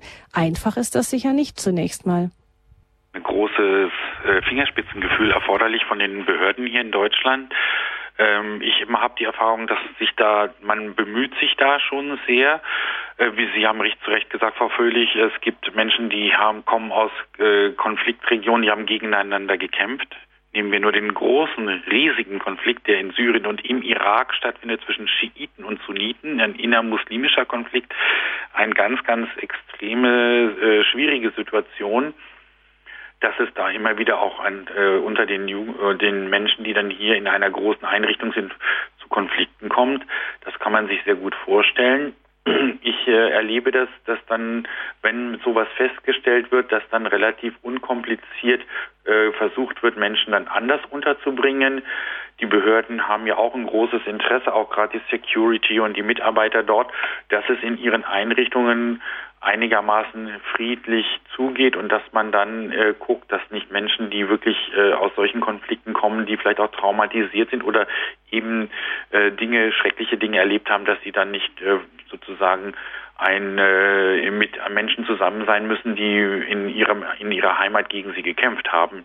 Also das ist ein sehr sehr wichtiger Punkt, äh, den man beachten muss. Und da ist einfach, glaube ich, eben auch schon sehr wichtig zu gucken, dass man ähm, in diesen großen Einrichtungen, die jetzt äh, dort sind, zwangsweise, die wir haben in unserem Land, dass man das nutzt, äh, wenn Ehrenamtliche sich einbringen. Also ich finde das eine sehr positive äh, äh, Entwicklung, dass die staatlichen Behörden das berücksichtigen, weil das kann einfach nur gut tun, wenn Menschen von außen kommen, das entspannt oft und wenn es manchmal so ein bisschen knistert oder Schwierigkeiten gibt, wenn dann eine Gruppe kommt, die sagt, wir setzen uns jetzt mal zusammen, wollen wir, wir lernen ein bisschen was oder wir machen eine Freizeitgestaltung, wir gehen mal mit einer Gruppe in die Stadt und wir zeigen euch mal ein paar Dinge der Stadt, wo ist der Bahnhof, wo ist äh, äh, sind verschiedene Anlaufstellen, wo gibt es Geschäfte, dass man sich ein bisschen zurecht äh. Sowas ist, tut einfach dann ganz gut, um solche Dinge, äh, die ganz natürlich vorkommen können, wie Konflikte, um da ein bisschen äh, zu entspannen. Hm. Ich kann mir vorstellen, dass sowas auch, ähm, viele Menschen haben ja auch die Sorgen, das könnten Leute sein, die sich dann später radikalisieren. Aber ich denke mir auch, je freundlicher das Ankommen ist und die, wenn die Menschen denn nun mal hier sind und tatsächlich ein Anrecht auf Asyl haben, das uns ja auch wichtig sein sollte, ähm, dann ist natürlich auch ähm, eine Abschottung und so später schwieriger. Ich denke jetzt mal auch wieder an ein anderes Beispiel, als es ähm, manchmal auch Übergriffe gegen Christen gegeben hat in Jordanien und dann ähm, sich dann in einer großen Tageszeitung ein muslimischer Journalist zu Wort gemeldet hat und geschrieben hat, ähm, wir dürfen, also die, auf die Christen lasse ich nichts kommen. Ich habe eine christliche Schule besucht und alles, was ich gelernt habe, habe ich dort gelernt. Also da war offensichtlich ein Moslem, hat ein sehr positives Bild gehabt durch diese Schule, von der er wohl viel, viel mitbekommen hatte fürs Leben. Und der hat sich dann später auch wieder für die Christen, die dort eine Minderheit sind, in, in die Bresche geworfen, als es dann um, um Übergriffe ging. Ähnlich denke ich mir Pfarrer Leineweber, wenn hier eine, eine Ankunft ist, in der auch Christen sich halt durchaus auch als Christen dann auf die anderen zugehen und dann eben ähm, nicht selektiv auf die anderen Flüchtlinge zugehen, dass das eben auch wieder eine positive Wirkung auf die spätere Integration haben kann. Ich äh, kann Sie da nur ganz, ganz arg unterstützen. Ich finde das ein sehr gutes Beispiel, das Sie bringen. Ich werde zum Beispiel von sehr vielen äh, Muslimen, die ich kennengelernt habe, syrischen Flüchtlingen zum Beispiel, angesprochen, sehr positiv auf Papst Franziskus. Also sie schätzen, das ist ein ganz toller Papst. Ja, der Papst, der, der Papa, der ist sehr gut und er hat für den Frieden gebetet und er denkt immer an Syrien und so weiter. Also ähm, das ist ein Zeichen dafür, wenn wir als Christen überzeugt auftreten und unsere christlichen Werte und auch die Gastfreundschaft, die Barmherzigkeit, die Nächstenliebe ernst nehmen und leben. Ich habe das noch nie erlebt, dass ein Muslim, ein überzeugter Muslim, dann nicht voller Respekt von den Christen gesprochen hat.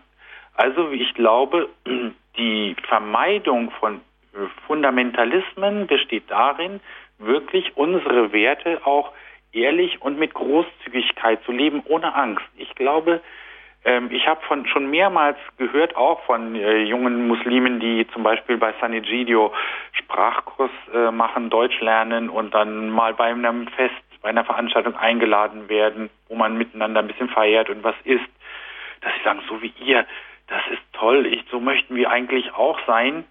Also es gibt da eine, äh, ich merke, das ist eine, das übt eine Faszination aus und ich glaube, das ist unsere Chance, Äh, da muss nicht ein Muslim sofort Christ werden oder überhaupt nicht Christ werden, aber er sieht, äh, die Christen, das sind wirklich, das überzeugt mich. Und äh, viele, die hierher kommen, sie haben es satt, von Gewalt, von Hass, von Fundamentalismen, von Terrorismus zu hören.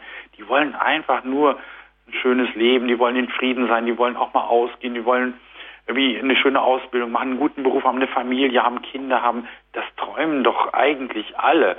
Und ich glaube, dass diesen Wunsch, diesen guten Wunsch in den Menschen zu wecken und zu fördern, durch unsere Freundschaft, durch unsere Offenheit, ich glaube, das muss unser Bestreben sein. Da bin ich mir eigentlich ziemlich sicher, dass wir da ganz gut vorankommen. Hm. Ich habe mal von einem engagierten Christen gehört, der sich auch mit Jugendlichen bei ähm, in Flüchtlingslagern einsetzt, dort viel mit Muslimen zu tun hat. Der sagte auch, er hat keine Angst als Christ vor dem Islam, er hat mehr Angst vor den Christen, die keine echten Christen sind. genau, die sich dem ähm, die vielleicht auch nicht die richtigen Antworten auf Fragen haben, durchaus von Menschen, die, ähm, die auch eben aus, aus, aus schwierigen Konfliktsituationen kommen und durchaus auch mit ihren Fragen, vielleicht auch ihren Anfragen an das Leben haben und da durchaus auch für manche christliche Antworten äh, offen wären. Ich begrüße nun eine Hörerin, die uns aus Sonthofen anruft. Guten Abend. Guten Abend äh, die Aspekte, die Sie jetzt gerade genannt haben, ähm, die sind schon äh, richtig. Äh, eine Anmerkung ist, äh, Sie sagten vorhin, dass jeder Flüchtling ja individuell zu beurteilen ist. Äh, dennoch gibt es ja viele, die den Islamglauben teilen. Und der Islamglaube beruht nun mal auf dem Koran und auf der Sunna, also auf der Lebensweise vom Propheten Mohammed. Ähm, und in den islamischen Ländern ist es ja leider oft nicht möglich, dies irgendwie ein bisschen transparent zu machen, geschweige denn irgendwie zu diskutieren darüber. Ist es nicht sinnvoll, wenn wir jetzt hier auch die Demokratie dazu nutzen, vielleicht gleich im Schulbereich, im ganzen Bildungsbereich, dann in, also im Gedanken an die Integration, religionsübergreifenden äh, Unterricht anzubieten, ähm, damit die Kinder bereits äh, lernen gegenseitig, aha, das ist der islamische Glaube, das ist der christliche Glaube. Der christliche Glaube ist ja im Islam oft äh, gar nicht richtig äh, bekannt. Äh, laut Koran meine ich oder Mohammed haben die Christen ja die Bibel verfälscht äh, und wir würden drei Gottheiten anbeten. Also haben die, hat der Islam kein richtiges Verständnis vom Christentum. Es heißt, die Wahrheit macht uns frei. Gehört es nicht auch dazu, hier Transparenz reinzubringen, vielleicht die Übersetzung des arabischen Korans in Deutschland zu fördern und die Hadithen bekannt zu machen, eben die, äh, nach denen der Prophet Mohammed verehrt wird? Hm. Äh, um das hier auch ähm, tatsächlich vielleicht ins Bewusstsein zu bringen, ehrlich, und auch ähm, dann zu sagen, okay, wir sehen das, das ist eine Möglichkeit, aber wir haben auch dadurch die Wahlmöglichkeit, vielleicht eine andere Verehrung in unserem. Mhm. Also ich denke mal, das, was Sie ansprechen, das ist das, was Pfarrer Leineweber vorhin schon gesagt hat. Es gehört einfach viel Information. Ich denke, das ist durchaus auch gegenseitig dazu. Also um den anderen erst einmal zu wissen, das ist ja überhaupt erstmal, da gibt es sicher auch äh, vieles gerade zu rücken. Pfarrer Leineweber. Ja, also ähm, ich danke Ihnen für den guten Hinweis. Also ich glaube, das ist ein sehr wichtiger Gedanke, den Sie haben. Ähm, damit beschäftigen sich ja auch, auch viele äh, Bundesländer, wie der Religionsunterricht oder Ethikunterricht auch gestaltet werden kann, gerade auch im Hinblick auf ähm, eine Gesellschaft, die pluralistischer geworden ist. Wir erleben das ja schon auch in manchen Bundesländern, in den neuen Bundesländern Berlin oder Sachsen-Anhalt gibt es ja schon eine Art von Ethikunterricht, äh, der versucht, über diese, wie Sie das sagen, die verschiedenen Religionen zu informieren. Das ist dann keine Art Religionsunterricht, sondern ein Ethikunterricht. Das ist sicherlich eine, eine Möglichkeit, um einfach auch äh, Schülern, allen Schülern die verschiedenen Religionen auch gut vorzustellen mit gut ausgebildeten Lehrkräften.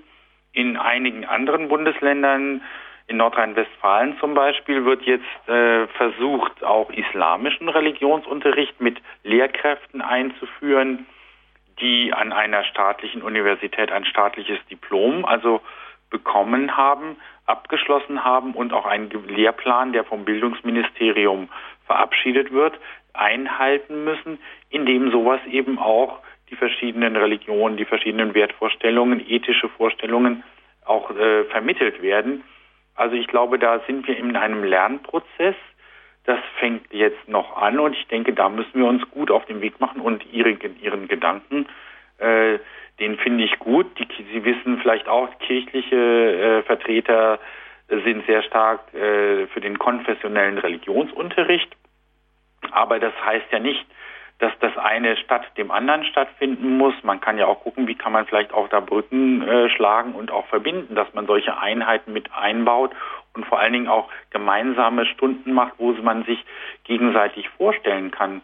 Also da denke ich, müssen wir uns auf den Weg machen und Ihr Hinweis ist sicherlich da sehr wichtig, äh, weil bei den Kindern können wir sehr viel verändern, da können wir sehr viel Offenheit und Verständnis fördern und da müssen wir auch arbeiten. Also unser Schulsystem muss sich jetzt sicherlich auch bemühen und zu gucken, wie gehen wir mit dieser neuen gesellschaftlichen Situation um. Und das ist eine Herausforderung, der wir uns einfach auch im pädagogischen Bereich stellen müssen.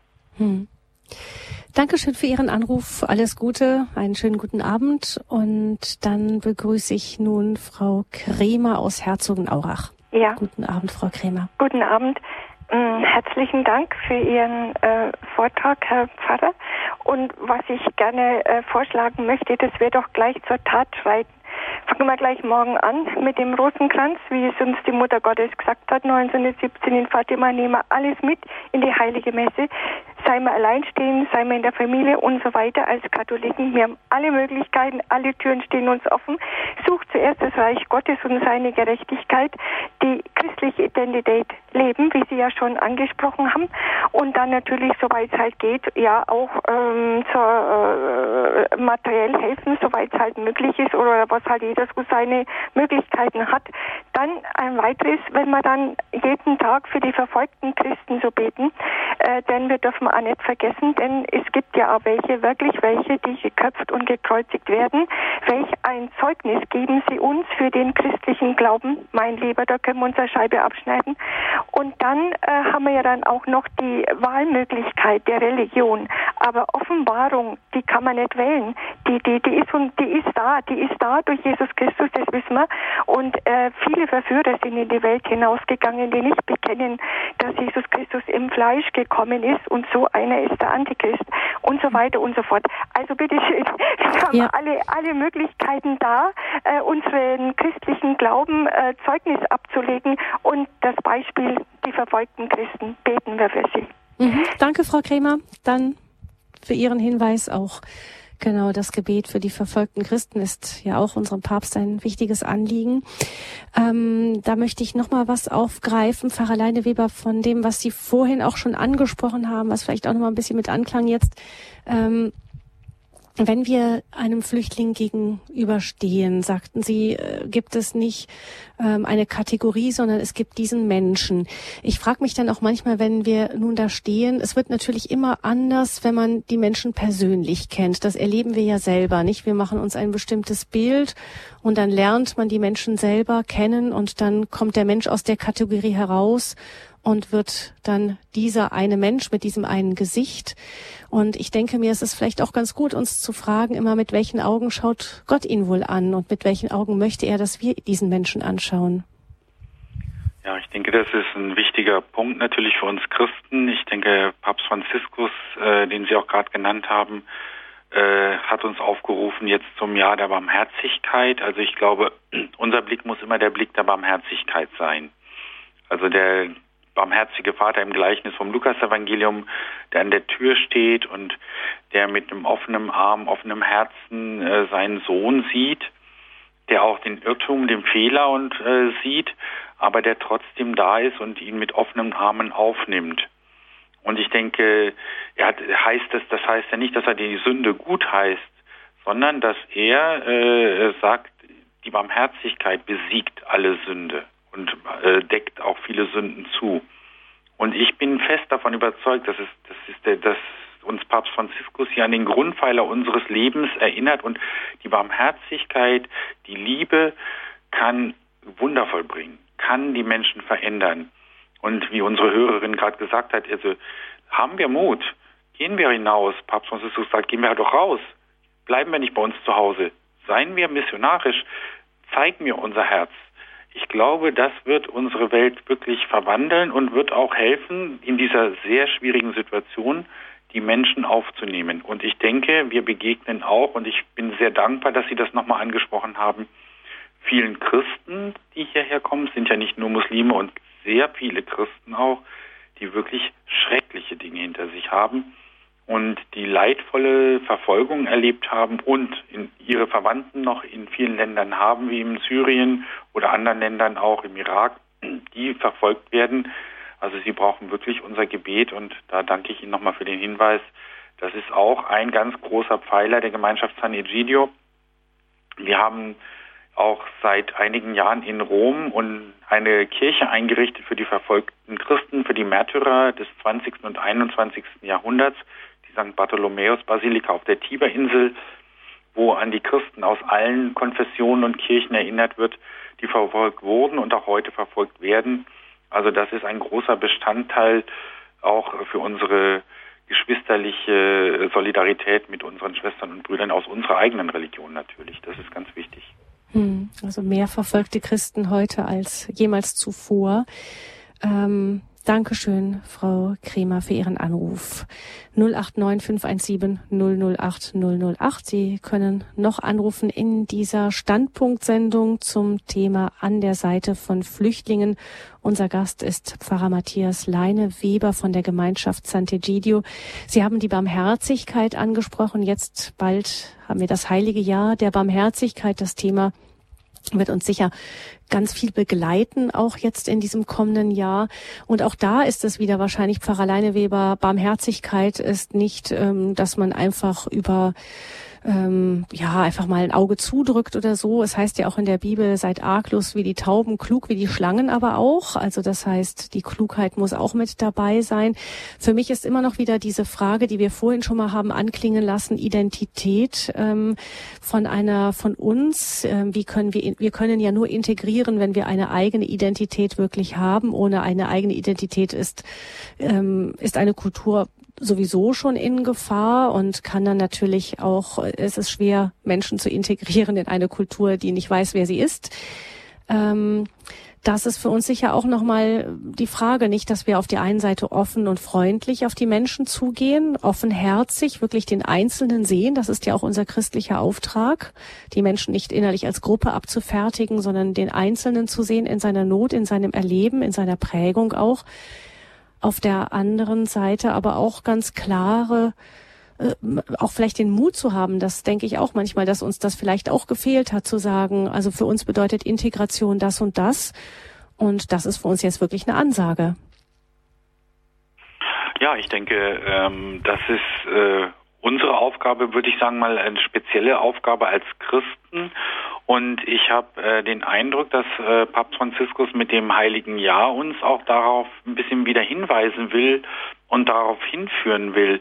Ähm, das ist ja ein Jahr, das an uns Christen gerichtet ist, äh, besonders natürlich an die Katholiken, zu gucken, inwieweit können wir unseren Glauben vertiefen, können wir unsere Berufung in dieser heutigen, in diesem historischen Moment leben.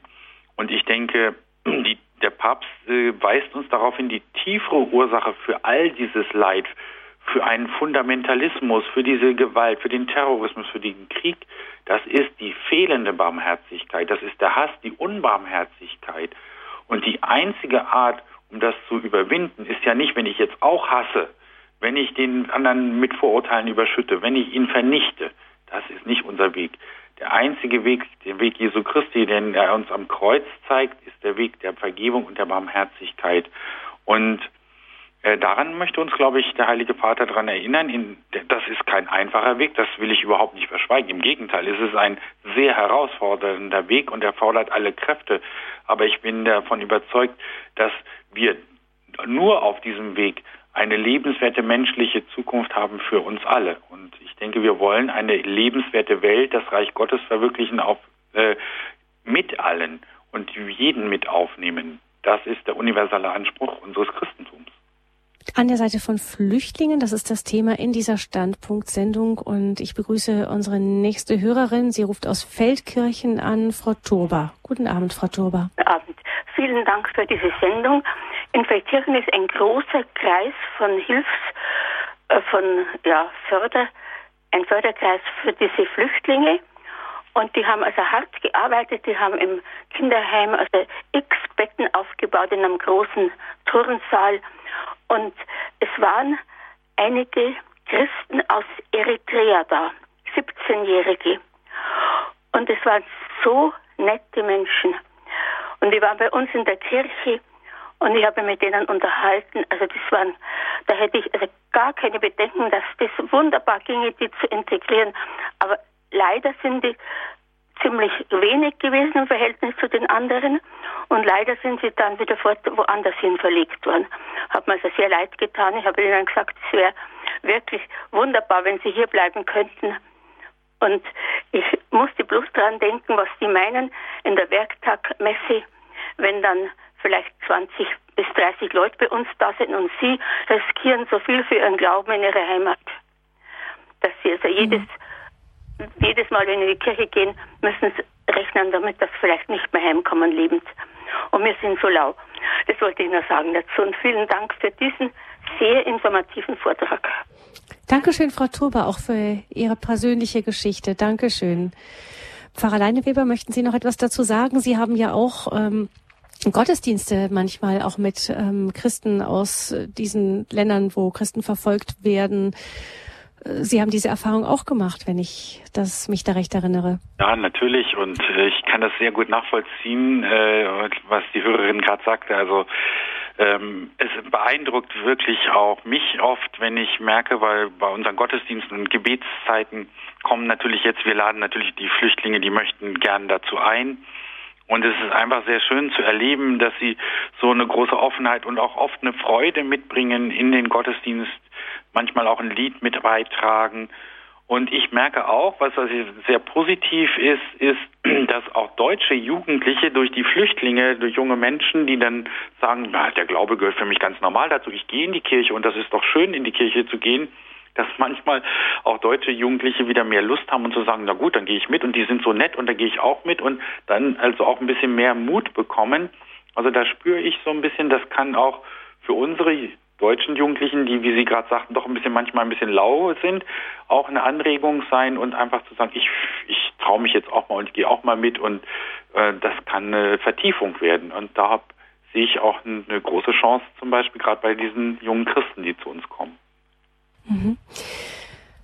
Ähm, das sind jetzt die äh, speziell die Christen, die dann doch wieder eine Minderheit sind, kann aber für uns Pfarrer Weber eigentlich, wenn ich jetzt so drüber nachdenke, vom Christlichen her auch nicht bedeuten, dass man sagt, wir nehmen jetzt nur die Christen bei uns auf.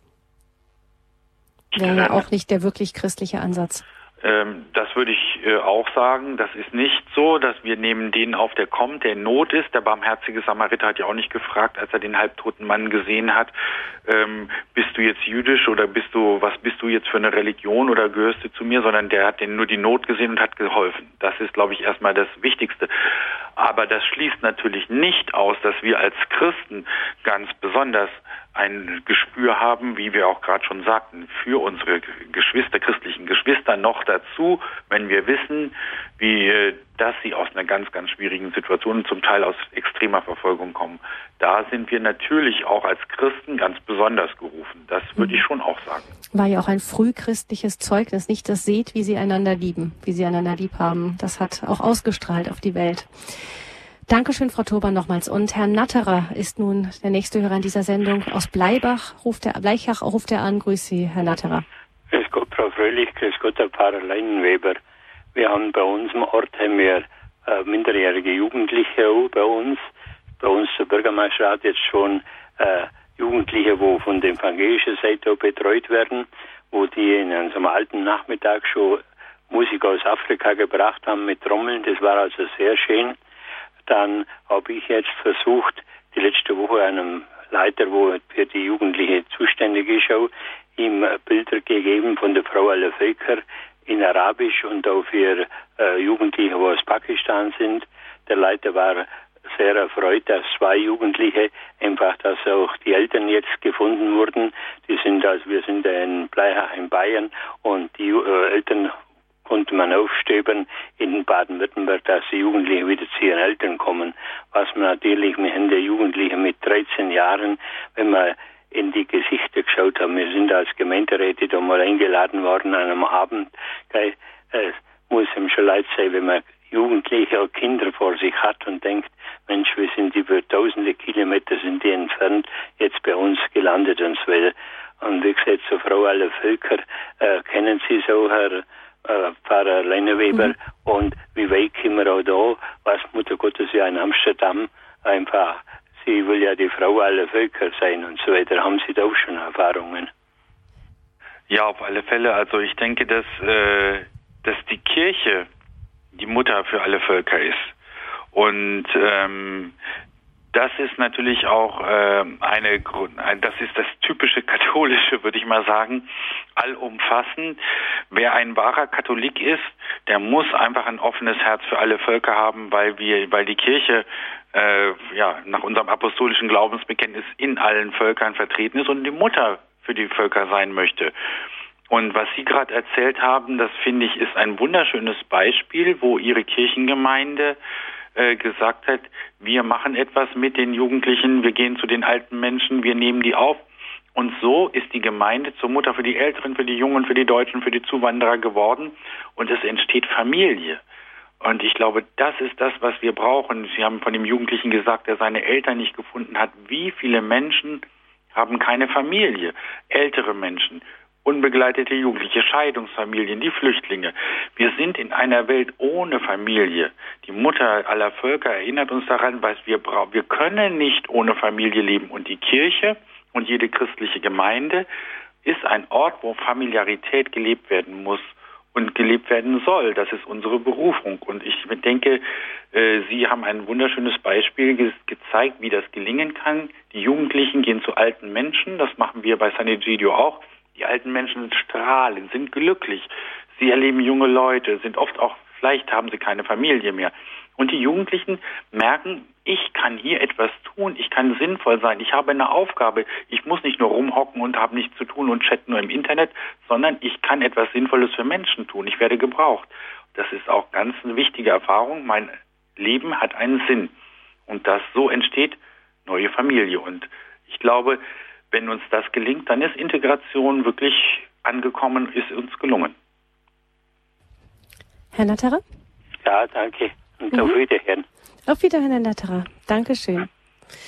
Ja, Pfarrer Leine, wir kommen schon langsam zum Ende dieser Sendung. Es sind viele Gedanken gefallen. Wir können natürlich dieses Thema, das uns jetzt wirklich überschwemmt, die Flüchtlingsfrage nicht ganz abschließend beantworten. Aber ich denke, was durchgeklungen ist, ist doch das, was unsere Aufgabe als Kirche vor Ort sein kann. Nicht auch trotz allem Realismus und vielleicht auch ähm, die Politik steht sicher auch in der Verantwortung äh, nachzuprüfen, wie viel können wir als Gesellschaft leisten und ähm, wer hat wirklich das Recht, bei uns zu sein. Da gibt es die Verantwortung auf der einen Seite, dass wir schauen, ähm, dass es am Ende auch für alle gut weitergehen kann. Es hat natürlich gar keinen Sinn, dass bei uns dann irgendwie alle Systeme zusammenbrechen. Aber Sie sagten ja, Pfarrer Leineweber, wir sind noch längst nicht so weit. Wir haben hier eine, ein Land, eine Kultur, das ähm, durchaus was auch tragen kann. Und auf der anderen Seite eben diese Offenheit zu haben, auf die Menschen zuzugehen, eben auch als Signal für die Art von Gesellschaft, die sie sich ja auch gewünscht, gesucht haben. Ja, also ich bin da sehr optimistisch und habe sehr großes Vertrauen auch in die deutsche Geschichte, in die deutsche Kultur. Die letzten 40, 50 Jahre haben gezeigt, dass wir Deutschen doch äh, etwas Großartiges äh, aufgebaut haben. Also da bin ich einfach muss ich sagen, äh, Patriot und sage, also äh, da habe ich keine Angst, dass wir das so schnell aufgeben und verlieren. Das, ich glaube, das wollen alle. Diese, äh, dieses schöne Land, das wir äh, mit Anstrengung aufgebaut haben, das wollen wir erhalten und wir, ich glaube, das können wir und wir schaffen das auch. Und es kann noch schöner werden. Das, da bin ich fest davon überzeugt. Ich möchte noch mal daran erinnern, ein, ein äh, Gespräch, das ich vor ein paar Tagen hatte mit einem Menschen, der aus als Fünfjähriger aus Schlesien vertrieben wurde und dann nach Westdeutschland kam und mit den Millionen, Millionen von Heimatvertriebenen ankam. Und er sagte, in fünf Minuten mussten wir alles einpacken, alles äh, liegen lassen, stehen lassen, was wir tragen konnten, konnten wir mitnehmen. Und er hat noch gesagt, sein Teddybär, den hätte er so gern mitgenommen, aber die Mama hat gesagt, das kannst du nicht tragen und so weiter. Also solche Dinge behalten natürlich Kinder ganz stark im Kopf. Und er hat gesagt, das hat mich, ich, ich habe das immer noch vor Augen. Ich weiß ganz genau, was da war, wie sie uns beschimpft haben, wie sie die Mama geschlagen haben und die Soldaten, die Angst in den Viehwaggons und so weiter. Der hat das in der Kälte im Januar und was weiß ich, der, das hat sich so eingeprägt in seinem Leben und er hat gesagt, als ich jetzt, jetzt ist er in Rente und halt jetzt sieht er diese vielen Menschen, er engagiert sich sehr, sehr stark und er hat gesagt, dass äh, ich möchte nicht, dass es so Kindern oder anderen Menschen und Flüchtlingen, dass es den Menschen so ergeht, wie es mir ergangen ist. Ich möchte mithelfen und mich hat das so sehr bewegt und dieser Mann hat gesagt, ich bin so glücklich und er strahlt und hat eine Hoffnung, äh, obwohl er im fortgeschrittenen Alter ist. Und er hat gesagt, ich rede mit den Jugendlichen. Dann hat es einen Streit gegeben und ich habe ihm gesagt, ihr seid doch verrückt, wenn ihr streitet. Guckt doch mal, was man damit macht. Ihr habt selbst Krieg erlebt und so weiter.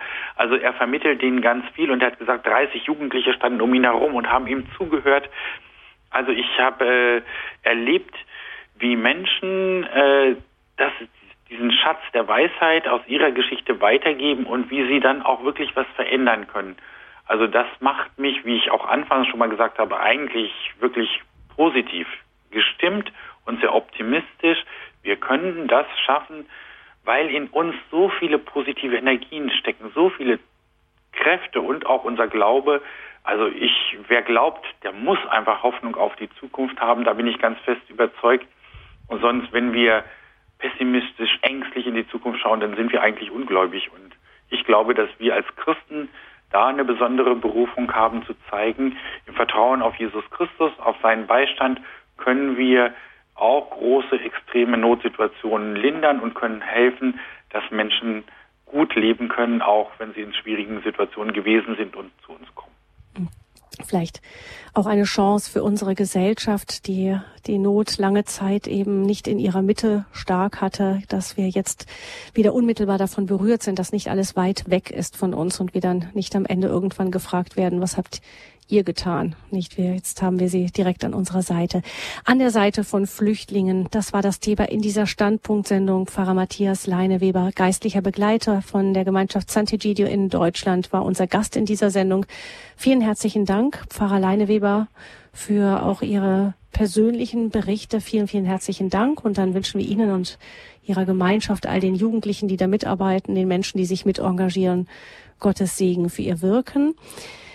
Und ich möchte an dieser Stelle auch mich verabschieden. Danke allen unseren Hörern und Hörerinnen, die angerufen haben. Mein Name ist Gabi Fröhlich. Ich wünsche Ihnen allen einen gesegneten Abend. Wenn Sie eine CD bestellen wollen von dieser Sendung 08328 921 120 ist die Nummer des CD-Dienstes und im Internet finden Sie die Sendung unter www.horeb.org unter der Rubrik Podcast. Ihnen alles Gute, einen gesegneten Abend noch und Pfarrer Leineweber, geben Sie uns doch bitte noch Ihren priesterlichen Segen mit.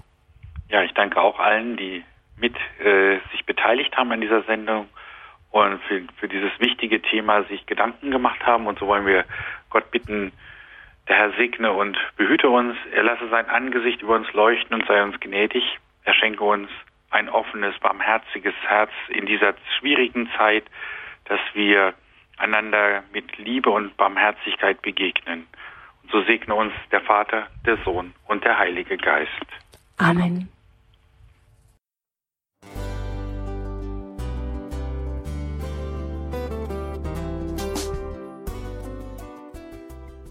Liebe Zuhörerinnen und Zuhörer, vielen Dank, dass Sie unser CD- und Podcast-Angebot in Anspruch nehmen. Wir freuen uns, dass unsere Sendungen auf diese Weise verbreitet werden. Dieser Dienst ist für Sie kostenlos. Für uns ist er allerdings mit einem nicht unerheblichen finanziellen Aufwand verbunden. Deshalb sind wir für jede Spende dankbar.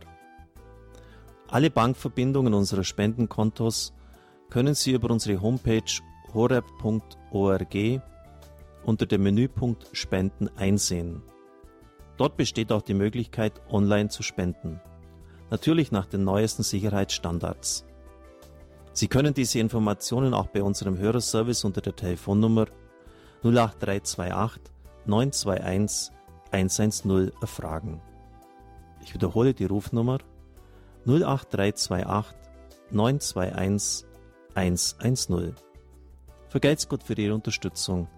Ihr Pfarrer Kocher.